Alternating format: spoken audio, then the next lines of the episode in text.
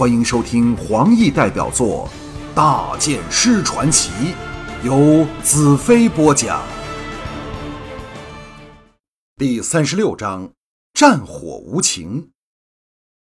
当我第一眼望向逐天大平原时，就像我从捕火山脊望向净土那样，一见钟情的爱上了它。在一天的旅程后，黄昏时分，我们登上了在大平原边缘最后一个高丘，逐天大平原便在我们眼前气势磅礴地舒展着。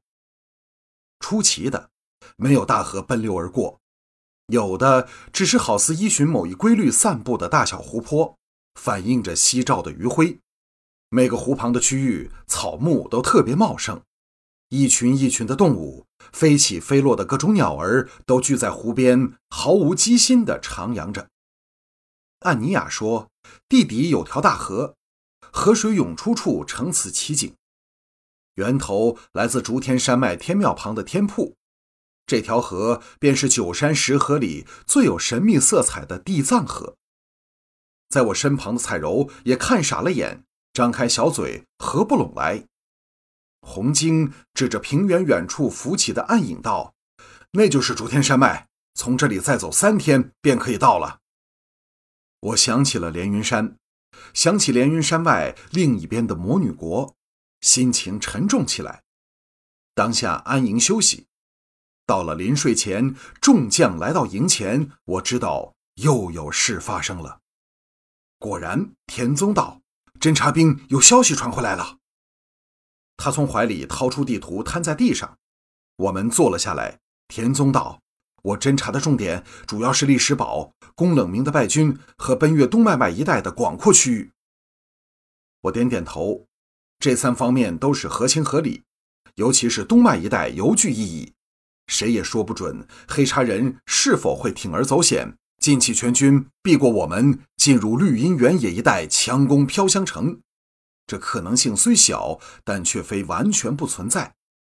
田宗旭道：“往历史堡的人最少还有三天才能抵达东脉一带，仍没什么发现。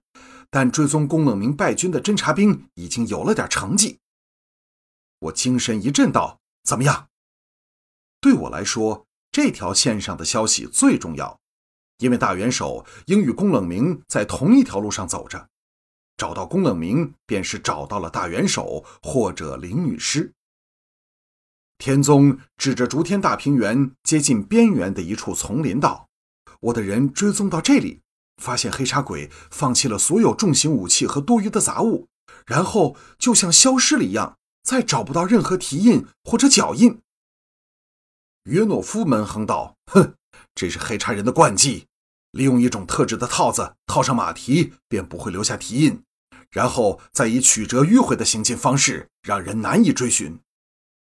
田宗点头道：“所以我的人分了几队继续追踪，其中一队追到竹天大平原偏东的地方，发现了数百只被人以最残忍手法屠杀的野牛，地点是这里。”他伸手指着竹天大平原靠东的一个小湖旁。众人齐齐一呆，尼雅蹙起秀眉，疑惑的道：“这是往竹天山脉东端龙吐水去的方向，宫冷明为什么不回到历史堡和兽鬼向琴生会合呢？”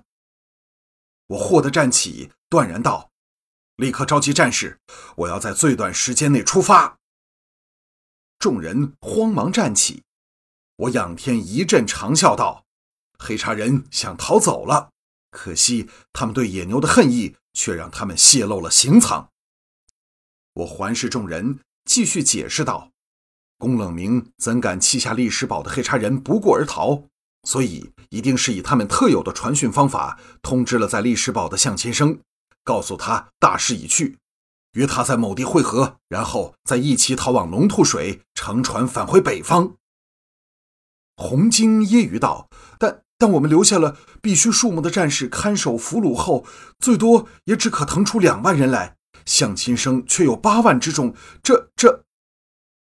约诺夫不愧是净土年轻一辈的名将，截断他说：“逃兵败将，何足言勇？我们是士气高昂，他们是仓皇逃命，两下相比，何止千里？”侯玉也兴奋的道：“我们可以轻易计算他们离堡的时间和路线。等他们拼命连夜赶路之后，疲不能兴时，我们选择适当的地势发起猛攻，将他们从中截断。那时前头部队拼命逃走，后方的黑茶鬼将溃不成军。约诺夫向田宗道：“立即以蓝鸟通知天庙，让他们摇尾追击，逼着黑茶人没有停下来的机会。”田宗领命而去。尼雅向红晶道：“贵士，你也要通知大公。”好让他分出人手追杀向琴生窜向龙吐水的黑茶鬼。大事已定，众人纷纷散去，做出安排。最后只剩下彩柔垂着头站在我旁边，一言不发。我哪会不知这小妮子的心事？若无其事的道：“小彩柔，你不是想和我并肩作战吗？这次是最好的机会。”彩柔喜出望外，跳了起来，搂着我。像雨点般吻在我的脸上，叫道：“太好了！我还以为你要我留在此处看管大黑这家伙。”但忽然又颓然道：“那便没有人陪伴大黑了。”我微笑道：“谁说不带他去？”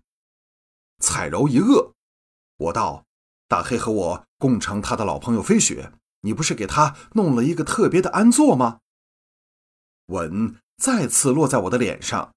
像雨点般的轻柔连绵。黑茶人撤退的队伍像一条没有尾巴的长蛇在林外横过，只看那散乱的队形，已知他们失去了斗志。一直纵横净土的黑茶人在遭到挫折时，比净土人更不懂得如何去应付。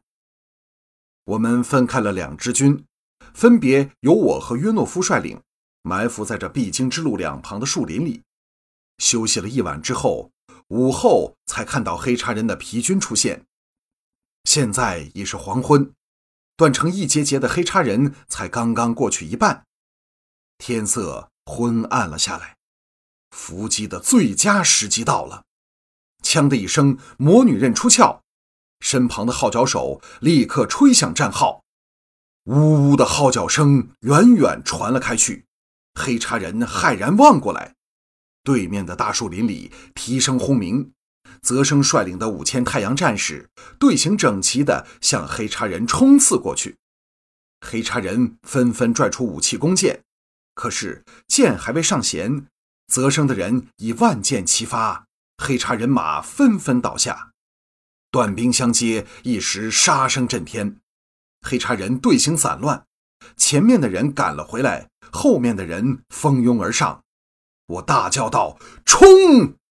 号角再响，我左翼的红晶率领三千人立时冲出，往黑茶人的队尾杀了过去。同一时间，约诺夫的五千军队也从对面林中冲出，配合着红晶夹击黑茶人的大后方。在昏暗的光线里，刹那间，黑茶人两侧尽是战意高昂的太阳战士，如狼似虎地杀向敌军。敌人的力量虽是我们四倍，可是兵力拉长分散，完全处于挨打的局面。我再次发出命令，侯玉率领的三千战士由我右翼冲出，杀往想赶回头来助阵的黑茶军。我向停在左右的尼雅和彩柔微微一笑，道：“不要离开我身侧。”大叫道：“杀！”当先冲出，两女娇斥一声，策马紧随。后面是五千战士，飞雪一马当先。坐在我身前的大黑兴奋之极，不住吠叫。他已习惯了马背上的战争生涯，坐得稳如泰山，胜过很多骑士。我沿着黑茶人的路线，直往对头的方向杀了过去。彩柔手持长剑，一点儿也不比拿弯刀的尼雅逊色。这时，我已冲入黑茶人队伍里。魔女刃回鞘，拔出两只大笨矛，矛起矛落，挡者披靡。和黑叉人的战争里，从没有一次像现在这么轻松，但我却绝不敢大意，因为彩柔和尼雅正在我两旁。战事风暴般来，风暴般结束，略一接触，黑叉人便溃不成军，拼命往四方八面跑去。我挑选在夜色全黑前袭击。不但希望敌人摸不清我的实力，也增加了他们逃生的侥幸心理。接着是毫不留情的追杀，大笨毛挑刺劈打，连我也不知杀了多少人。在这不是你死便我亡的时刻，怜悯是一分席位也没有的。若非我要顾及彩柔和尼雅，以飞雪的速度，我甚至可以追杀到敌人最前方。直到天亮时，我们才调转马头往回走去。经此一役。我不信黑茶人短期内还有南清的力量和胆量。受伤的人被照顾，死去的人被就地埋葬。我、彩柔尼亚和大黑跳下马来，在尸横遍野的战场走着。一队战士驰过来，带头的是约诺夫和田宗。众人见到我步行，赶忙下马，单膝跪下，向我行了一个只有见到大祭司时才行的隆重敬礼。我挥手要他们起来，约诺夫大叫道：“我们大胜了！”是的，我们大胜了，代价是敌人和我们战士的鲜血。当他们永远沉默地倒在战场上时，是再没有敌我之分的。战争是何苦来由？我感到无比的疲倦，不是身体的疲倦，而是心灵的疲倦。